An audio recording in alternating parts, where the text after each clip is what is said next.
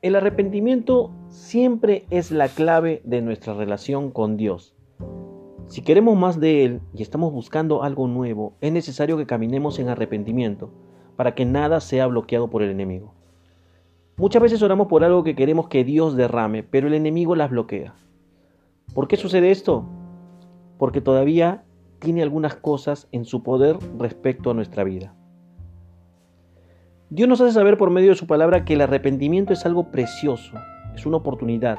Allí está la clave de la preparación para la venida de Cristo. Debemos estar seguros de esta verdad. Hay perdón para todos.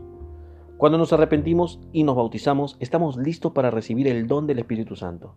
Cuando somos salvos, el Espíritu Santo nos dice que pertenecemos a Dios y a partir de ese momento Dios está esperando que vivamos su propósito para nuestras vidas.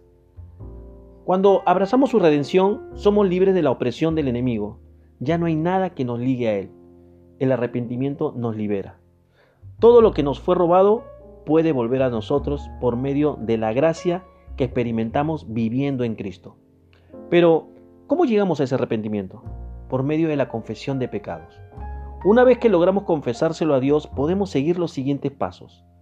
Pedirle a Dios que cambie nuestra mente, cultivar la mente de Cristo en nosotros, cambiar nuestro comportamiento y dejar de hacer lo que estábamos haciendo e ir en la dirección contraria a la que veníamos y generar nuevos hábitos. Dios quiere moverse a través de nosotros y no le importa nuestro pasado porque puede restaurarlo. Pero para eso necesitamos caminar en un verdadero arrepentimiento y acercarnos más a Él. El libro de Mateo capítulo 4, versículo 17 nos dice, Desde entonces comenzó Jesús a predicar, arrepiéntanse porque el reino de los cielos está cerca. Dios te bendiga.